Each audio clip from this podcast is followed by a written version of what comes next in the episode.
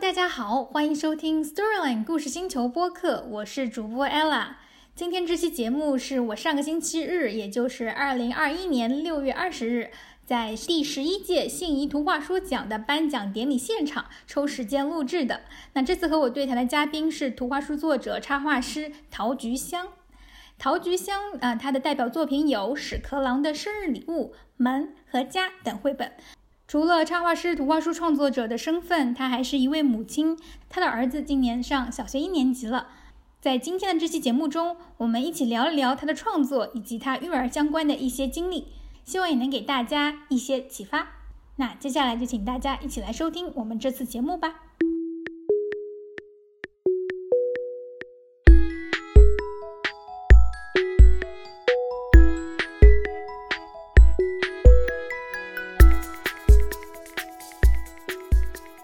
是我们一期中文的节目，因为我们采访到了一位呃中国的原创的绘本作者和插画师，嗯，而且我们今天非常特别的是一次面对面的采访，就是可能在我们的播客节目中已经很久没有出现这样面对面的采访机会了，所以想先请噔噔噔，请您来自我介绍一下。好的，我叫陶菊香，嗯、现在是做儿童插画和儿童图画书的工作，啊，自己呢有个小工作室，然后平时周六的时候会带带小朋友们画画画、做做手工。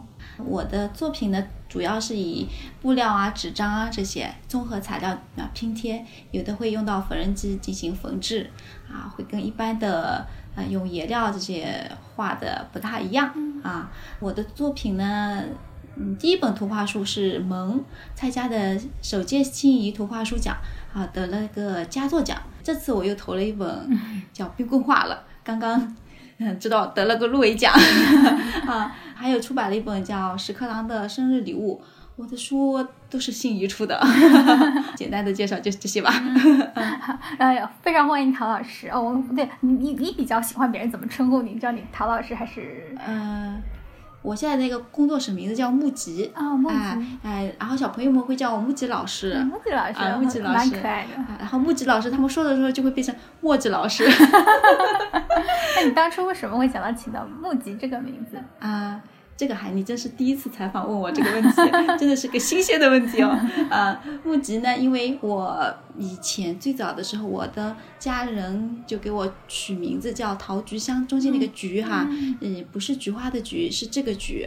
啊，那是我爷爷种的第一棵橘子树啊，然后第一年结的果子，然后我是秋天生的，然后橘子就结了嘛，然后就取名为桃菊香。但是呢，呃，去报名的时候，可能我爸爸写的字写的可能草了点，老师然后老师就老会读，呃，以为是桃桂香，桂花的桂啊，然后呃，我当时同桌叫。吴菊凤，我记得很清楚啊，那个同桌叫吴菊凤，是菊花的菊。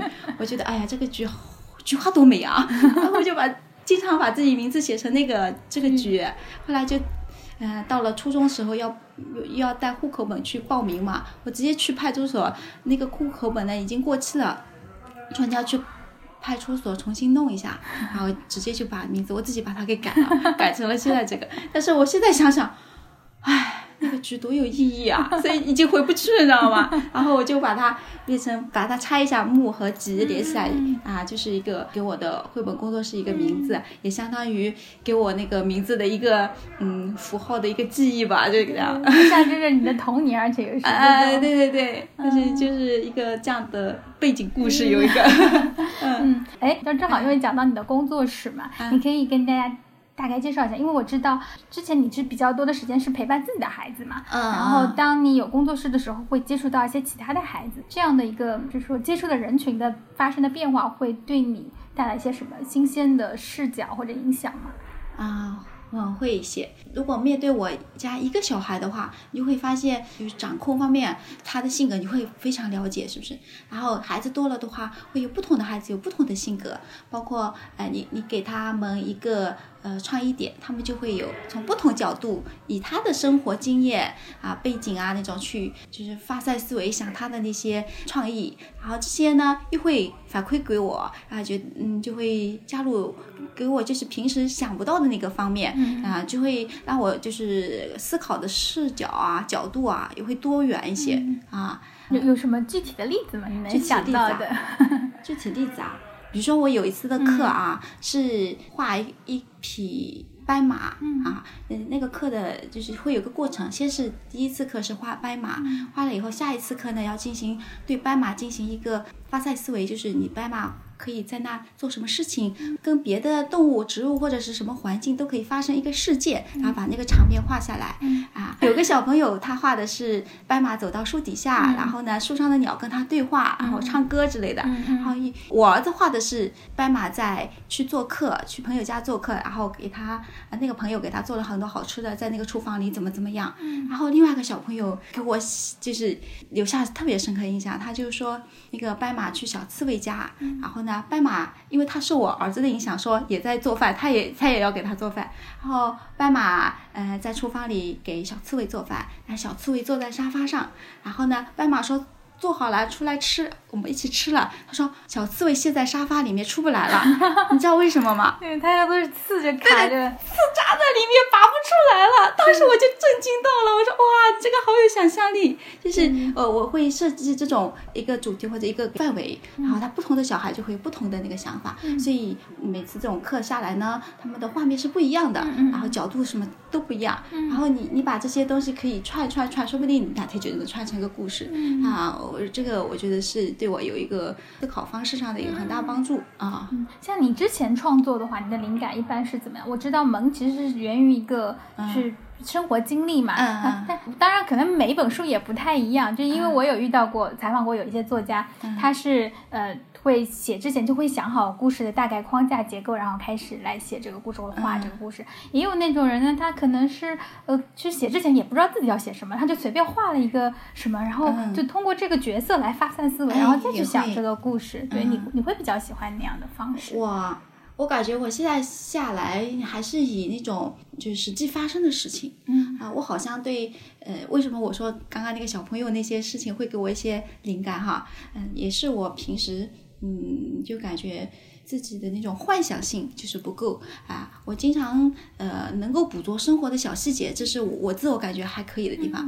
比如说我的萌啊，一个事情发生，我当时就被他感动到，或者我抓住到他的那个呃可以让人振奋人心的东西，我就想创作出来。包括冰棍化了，其实也是的，也是一个真实的世界啊！我在这个真实世世界上，然后再进行把它提炼啊，然后。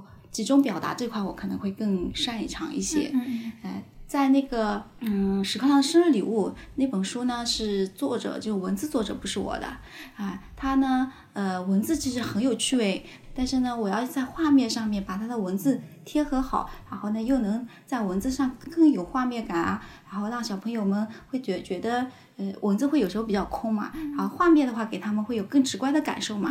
这种点的话，灵感的话就会联想着小孩子的生活啊，还有就是可能我看过的一些书啊什么的这样啊，这样去去去帮助我设置点。比如说《屎壳郎生日礼物》里面，他那个作者写的文字就是呃，屎壳郎和。那那些小动物们在一起玩的很开心，那玩的怎么开心法呢？啊，我就在想，小朋友们在一起玩的话会做哪些游戏，是不是？还然后。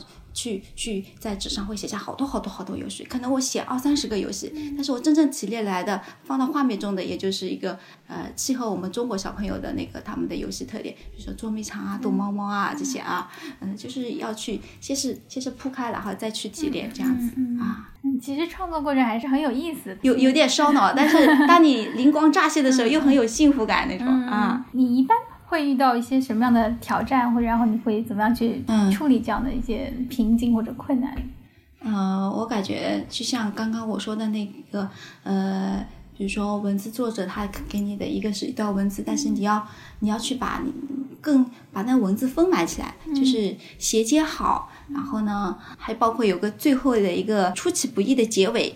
这个我感觉是最难的啊，一个是过程的衔接，一个是结尾的亮点，要有个燃爆的结尾啊，这这两个是图画书最有挑战性的啊。其次在。画面上面，嗯，我觉得挑战性就是不同的故事，你要给它不同的表现方式，不是说我我这是用布拼贴，下一本还是这样一模一样，不是，你要根据呃你这个故事的背景啊，人物的性格特点啊，做相对应的去设计啊，啊，包括有些我可能做了一系列以后会有种。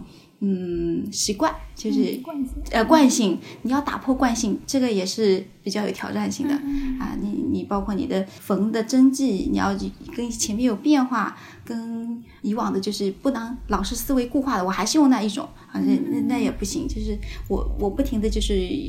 就是就是暗示自己要创新，要有新意啊，要要有呃跟前面不一样的东西在里面。虽然我都在拼贴，但是还是有会有新的东西出现啊，这个是我觉得比较挑战，但是又很好玩的地方啊。嗯嗯，哎，我不知道可不可以问一个比较专业，就是细节的问题，就是比如说，因为嗯是用缝纫机去去拼贴，因为我不太会用缝纫机，我有点好奇，就是那它，比如说你你是不是需要在布上要先把你想要画的东西大概画下来，然后再去按照这个纹路去、去裁那个线。我我我倒没有哎，哦，就是完全是凭自己的感觉去啊直接在上面。对，像图画书的话呢，你肯定会画初稿嘛，会有草图嘛。嗯嗯。我一般都是草图，嗯，在边上，嗯嗯。然后我直接就是对着草图就直接上手了啊。哇你这样上手的话，也会有一些随机性，但是这个也就是拼贴啊这种、嗯这种手法的一个奇妙的地方啊。如果你硬是把它框死了的话，你不到位的话，如果你真的如果是处女座，很讲究细节的话，你不到位你要拆是不是？像我这种就可以放得更开，嗯嗯，会这样。啊，哦，你这样做那我还是第一次知道。对，因为我知道，如果拼贴的话，它确实就是，如果是用纸这种拼贴，嗯，也确实也会因为材质的不一样，就是带来一些，就是你如果用笔来创作，能够想象不到的一些意外的一些哎，效果效果。对，但是但布也是一样哈。啊，是的，嗯 挺有趣的，因为你创作的又是童书嘛，嗯那你和自己的小朋友在一起，应该肯定是也是有一起阅读的一些习惯，啊，啊所以我就想问一问说，哎，在你从小陪伴到他，他现在已经上小学一年级了，对不对？嗯那他在这段时间内，从幼儿园，比如说或者更早的时候，我不知道你们是怎么样开始和他一起进行这个童书的一个探索之旅的？啊，嗯，因为我一直就是生下他之前我就在做这个事儿，所以家里有很多童书，嗯嗯图画书。好，嗯，在他小一点的时候呢，我就给他看的是比较简单的，比如说翻翻书啊，然后那种硬硬纸、板硬面纸张、纸板书，对对对，哎，啊，嗯故事也很简单的那种啊，然后慢慢也是随他年龄。变年龄大嘛，他就会对一些情感啊，还有一些复杂的逻辑，几条线并行那种，他能嗯能 get 到那个点了，然后我再给他这种呃相对故事复杂一些的。到了大班左右的话，我会给他一些情感类的，比如说像什么嗯什么教你啊那种书啊，他他会给他们给他读这些方面的，嗯。啊，它也是一个从简到复杂的一个过程啊啊。就是你们一起共读的过程中，有没有什么哎。书是你觉得不错，但他不喜欢的，或者他觉得很好看，你觉得嗯，这样啊不太能接受的书？哦我有一本，比如说他非常非常喜欢那个《两列小火车》，嗯它是有一点带有诗歌性质的，但是呃，像故事的那种呃幽默感啊、趣味性没那么强的。嗯我一开始我会觉得这个。也就是属于那种有点诗情画意的一个图画书吧，啊，但是它百看不厌。那时候，呃，有段时间大概就是四五岁的时候，晚上睡觉每天都要读一遍，有时候要读两遍。嗯，他就特别喜欢那个两列小火车，然后还会跟着说哈，嗯。往西走，往西走，他有那种韵律在里面，可能他就特别喜欢。嗯，啊、你们一起读图画书的时候，你会用一些什么样比较特别的方式吗？好像也没有那么特别，跟普通的家长一样，可能要不读读了图画书以后，我可能会跟他做一些手工、啊，根根据图画书里的一些表现性，比如说他是拼贴的，我也可能会跟他玩玩拼贴，比如说艾瑞卡尔的那种、啊，然后涂涂色纸，然后剪下来贴贴，这种是有的啊，嗯嗯嗯，嗯，多跟他做些这种美术活动。他对书的态度呢，是一开始也就很喜欢，还是说，呃，有的时候也会有一个需要经过引导的过程？啊，他还好，他也可能很小的时候，他懵懂期就被我灌输了，然后但他还是已经很很喜欢图画书这块，包括他现在呃也知道我在做一块，他动动不动也会。嗯，就哎，这个事情好像很好玩，妈妈，我们可以把它画成书啊，做成故事啊，讲讲一个很好玩的故事，他会也会有这种意识，啊，这些可能就是受我影响吧，嗯嗯嗯，对，嗯，对，我觉得小朋友他怎么说，就是知道了有些事情的可能性，他就会有一些自主的这种愿望和萌芽。对对对，嗯，因为我们刚刚讲到你有跟孩子一起阅读嘛，那那因为你的职业身份是一个呃童书的创作者，那从职业身份的角度来说，你会怎样去评判一本书？你觉得它好还是不好呢？从创作者来说，嗯，我会觉得，诶，首先它这个故事有没有新意？因为现在市面上很多很多那个图画书了，嗯，你如果你出来的跟前面的，就是呃比他弱啊，你起起码要跟他差不多水准吧，嗯，太弱的话，我就感觉已经就是前面的无法超越了，你就一个心意上就不够哈。然后还有就是文和图贴合的怎么样，就是处理的巧不巧妙，紧不紧密，啊，其次还有就是。呃，最主要要符合孩子的心理啊，他们的那个能不能引发他们的共鸣啊？还有就是，呃，画面上有没有美感啊什么的，艺术处理手法到不到位啊？这就是这是我从创作的角度觉得一个好绘本应该具备的那个要素。嗯嗯，那比如从妈妈的角度，你会有什么样的一些标准吗？妈妈的话就会有一些比较实际的那个那个想法了，比如说，首先孩子要喜欢，然后呢，嗯，贴近他们生活，能够让他们百看不厌那种，这样的话才会培养他们的一个阅读兴趣。其实小时候还是以阅读兴趣为主，如果你那书他们不爱翻，那你你的阅读兴趣就没法养成习惯嘛。然后呢，就是要给他们一些自由发挥的空间。啊，有想象力，那个能够拓展的空间，还包括你像刚刚我说的，可以给他们一些艺术创造方面的那个，呃，就是在书本以外的玩法，我觉得这个可以在图画书里面也可以加入这些东西。作为妈妈来说的话，会，其实，在创作的角度也希望是这样子的啊。然后就是要有正能量，不要有偏不好主题的那种嘛。啊，对，正能量的能带给小朋友们那种直观的那种。正能量的那个意义的东西啊，因为你是职业的身份，就是又是妈妈，又是一个童书创作者，那你可能天然的在和孩子一起阅读完之后，会有一些脑洞或灵感，想到说，哎，我可以跟孩子做一个怎么样的拓展的手工活动。嗯，那么对于普通的妈妈，就是她可能没有这方面的知识储备，那有没有一些比较容易的就上手的一些小建议，日常生活中可以操作起来，让阅读这个过程可能更加丰富有趣一些？嗯。就是，如果在阅读的过程中，首先并不是说一本书就这样从头到尾读完就完成了啊。图画书呢，区别于一些书的话，它可以反复的阅读。一方面是在画面上，记忆比较精湛的插画师啊，都会把很多小技小的那个点设计在里面啊。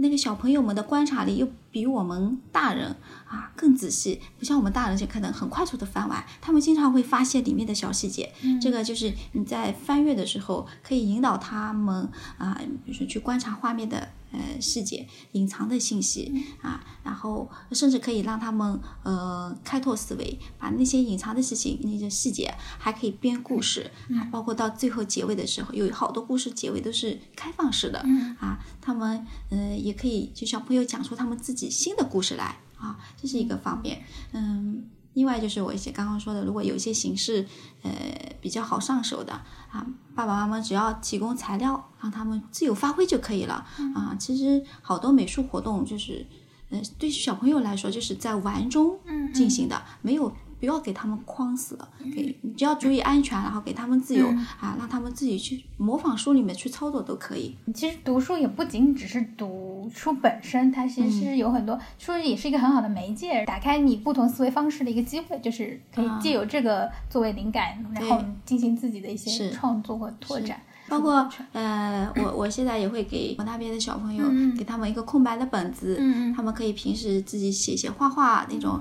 绘画日记，比如今天有个什么好玩的事情，就自己画下来，画下来下面可以写那么一两句话，那，它慢慢的久而久之就会形成故事意识啊，这是一个很好的方法。对对对，这个让我想到我之前采访的一个。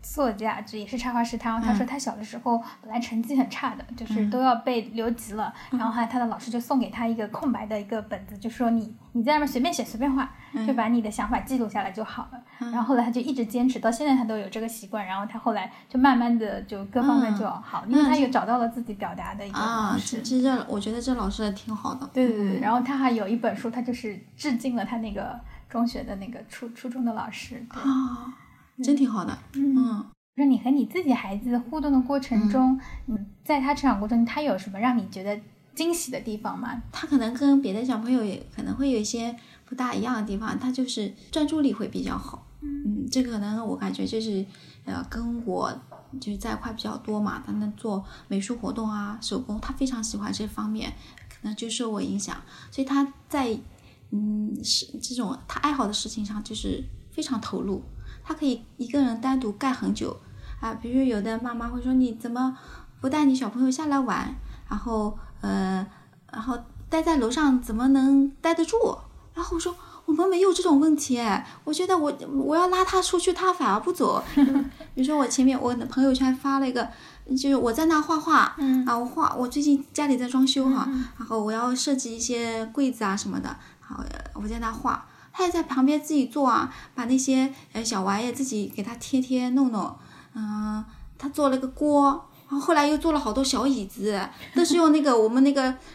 在那吃的外卖，外卖不有盒子嘛，他还舍不得扔，就自己洗洗放在那，然后呃看我在忙，他也就自己在那忙那些东西，然后还做做了好多，还挺好玩的，就自己在那做，他很专注，啊，这个是我觉得他跟别的小朋友不一样的，嗯，包括有些小男生可能喜欢奥特曼啊什么的，他就特别喜欢。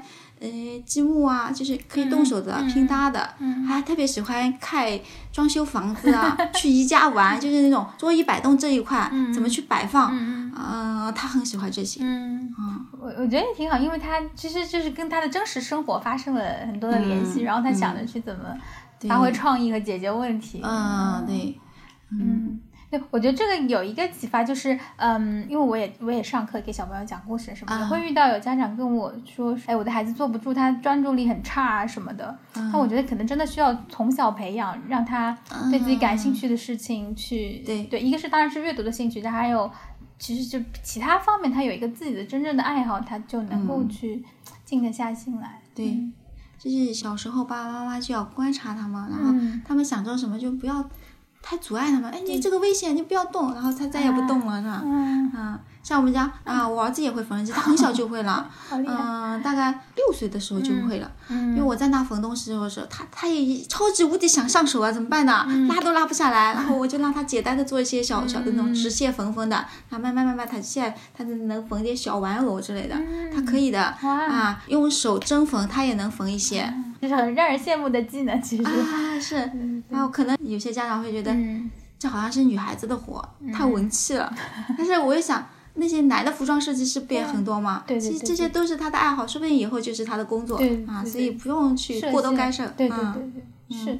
所以我觉得就是可能社会上有的时候还是确实会有一些刻板印象，觉得好像男生就一定要喜欢汽车，或者喜欢这这种什么奥特曼之类的哈。其实其实不一定的，每个孩子是不一样的。对，我还认识个小朋友，他特别喜欢水管啊，特别喜欢水管，到哪看到那个落水管就会想象水管跟什么草发生什么活动啦，但他会有这种编故事的能力。嗯，就是每个小朋友不一样的。然后还还有那个水管是怎么歪啊扭啊，他他就。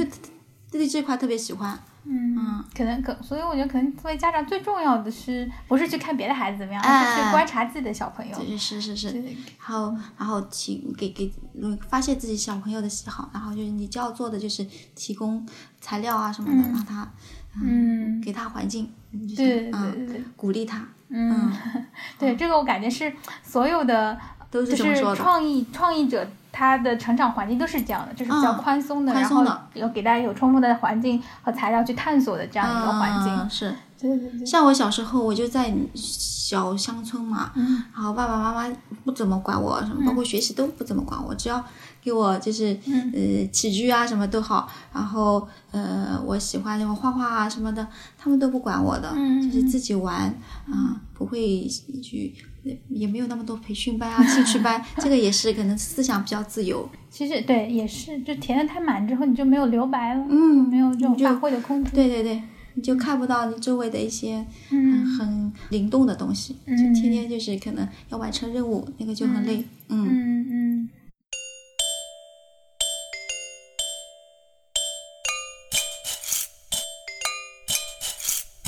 I'm a little but short and stout. Here is my handle, here is my spout. When I get all steamed up, then I shout, Tip me over and pour me out. Half past four and time for tea.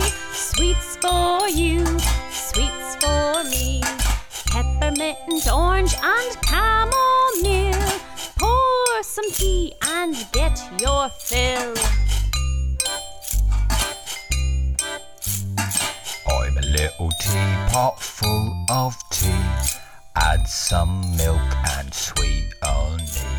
Stir me with your 你小时候喜欢看什么样的书呢啊，有没有什么书对你影响比较深远、记忆比较深刻的？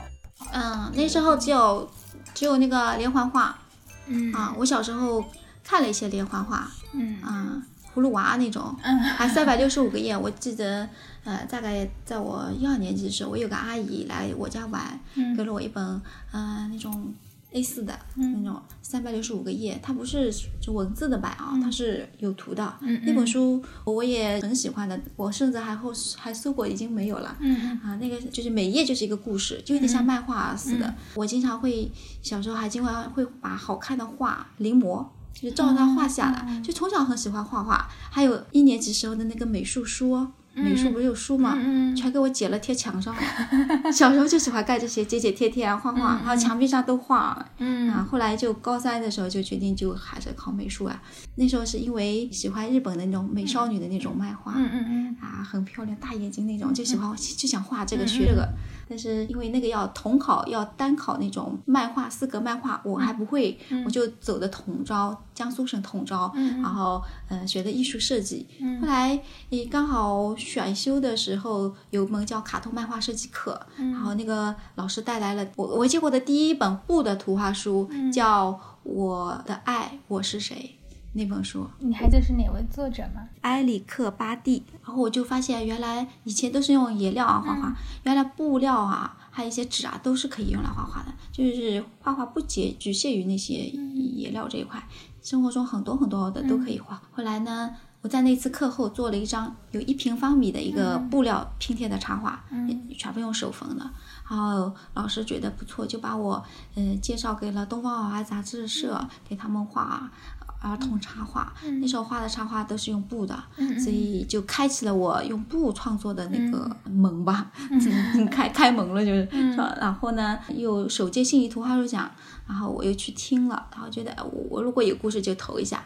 这一机缘巧合，我真的就发生了这个事情，我就把它创作出来，结果就获奖了嘛。获奖了，后面就慢慢的就会有一些约稿啊，然后就一直做这一块了。嗯，所以有的时候，呃，人生也是充满巧合的。啊，对，是是这样，机缘巧合。嗯就你走到那一段的时候，你可能要有个选择的时候，可能刚好有个机遇，就这样。嗯嗯，但我觉得就可能从小的那种天然的对这种画画或者艺术创作的这种热爱，也还是非常重要的一些因是素。是是是。现在就是可能也是因为职业的关系，我想你应该也接触到更多的童书，就世界各地的童书。嗯有哪些作品，比如你最近在读的，你会印象比较深刻或者比较喜欢的吗？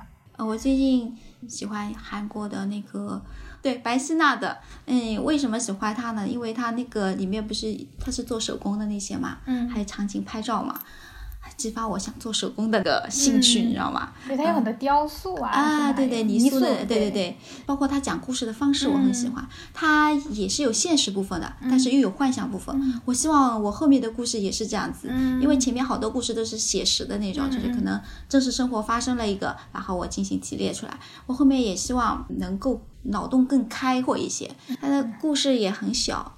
但是他从前面感觉让你感觉好像是讲一个真实的事情，讲到中间是感觉好像不是真实的事情，但他讲到最后的时候，他又回到真实的事情去了，啊，就那种感觉。所以我觉得，就是可能创作者跟一般的读者的区别在于，就是你可能看任何的故事时候，还是会有一点抽离的状态，会去嗯分析，对对对，会一点对啊。前面你提到，嗯其实你刚刚创作了一本书，叫《冰棍化了》，简单跟大家说说你最近的一些创作嘛。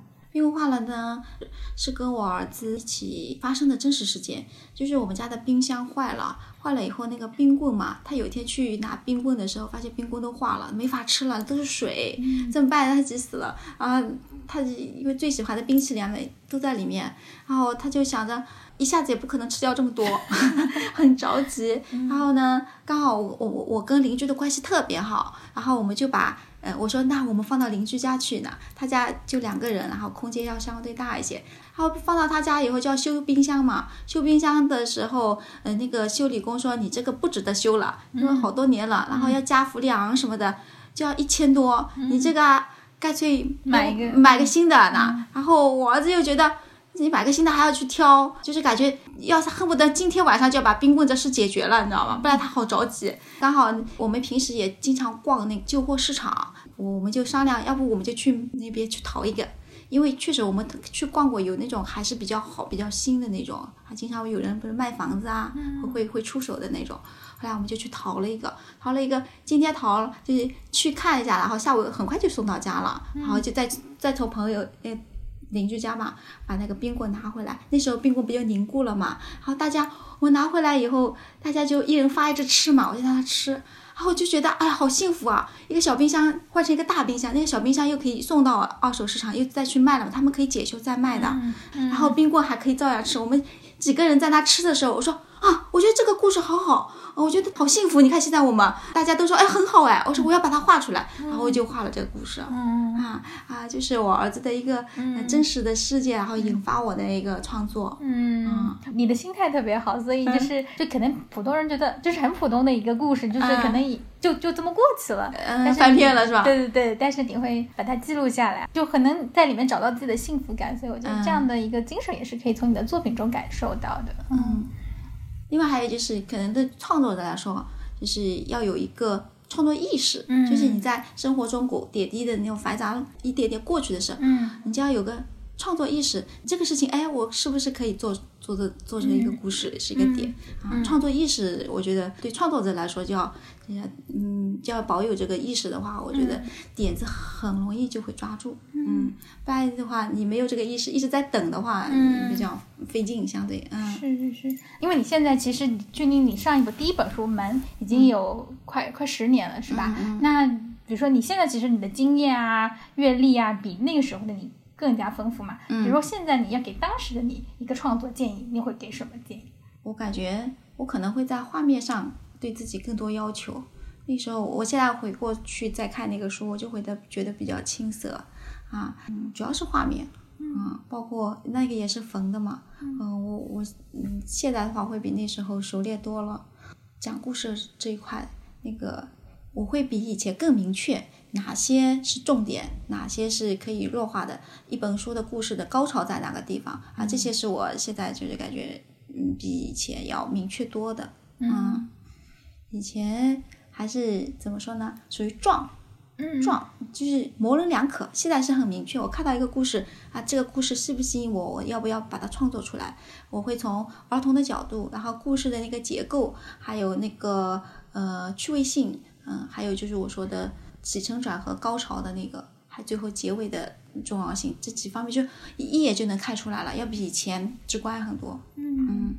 好，非常感谢。今天其实也呃聊了很多，从你的创作到你和孩子相处的一些经历。你最后还有什么想对听众说的吗？我就是觉得，不管是小朋友还是我们大人，包括创作者哈，都是要保有那个探索精神，要敢于尝试，敢于试一试。你想到一个点子，你就光在想，它永远是个点子。你要落实到画面上，或者落实到这个动手去做，你就才能实现。另外就是，比如说家长的话，要给孩子鼓励，哪怕他做错了，你要正确的去引导啊，然后鼓励他们从错误的地方再扭过来，而不是责备。啊啊！另外呢，就是要有那种一切皆有可能的意识。嗯啊，就像我刚刚说的创作意识啊，那种你这这个事情，嗯，一下打动你了，你就把它呃觉得哎，可可以是不是可以创运用到创作中？是不是可有这个可能啊？就是每一个点都要觉得它是不是有这个可能要去推敲它？嗯啊，这样子。还有就是多读图画书。嗯，这是一个非常好的一个给你创作灵感或创作意识啊，呃。还有参考价值啊，就可以从里面学到很多。多看一个故事怎么写的，还有画面怎么表达的，都可以。嗯在前人的基础上去总结。嗯嗯，好的，非常感谢，也非常荣幸今天很能跟你一起交流。嗯、不客气期待我们以后还有能再聊你的新的作品。好，好，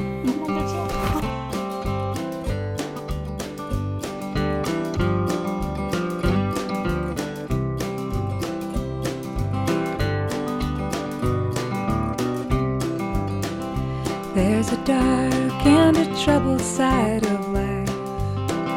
But there's a bright and a sunny side too. Though we meet with the darkness and strife, the sunny side we also may view. Keep on the sunny side, always on the sunny side. Keep on the sunny side of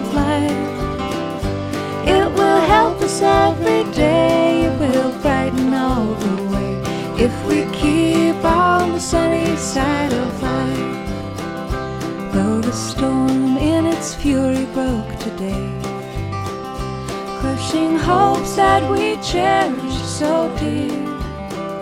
Clouds and storms will in time pass away. The sun again will shine bright and clear. Keep on the sunny side, always on the sunny side. Keep on the sunny side of life. It will help us every day, it will brighten all the way. If we keep on the sunny side of life.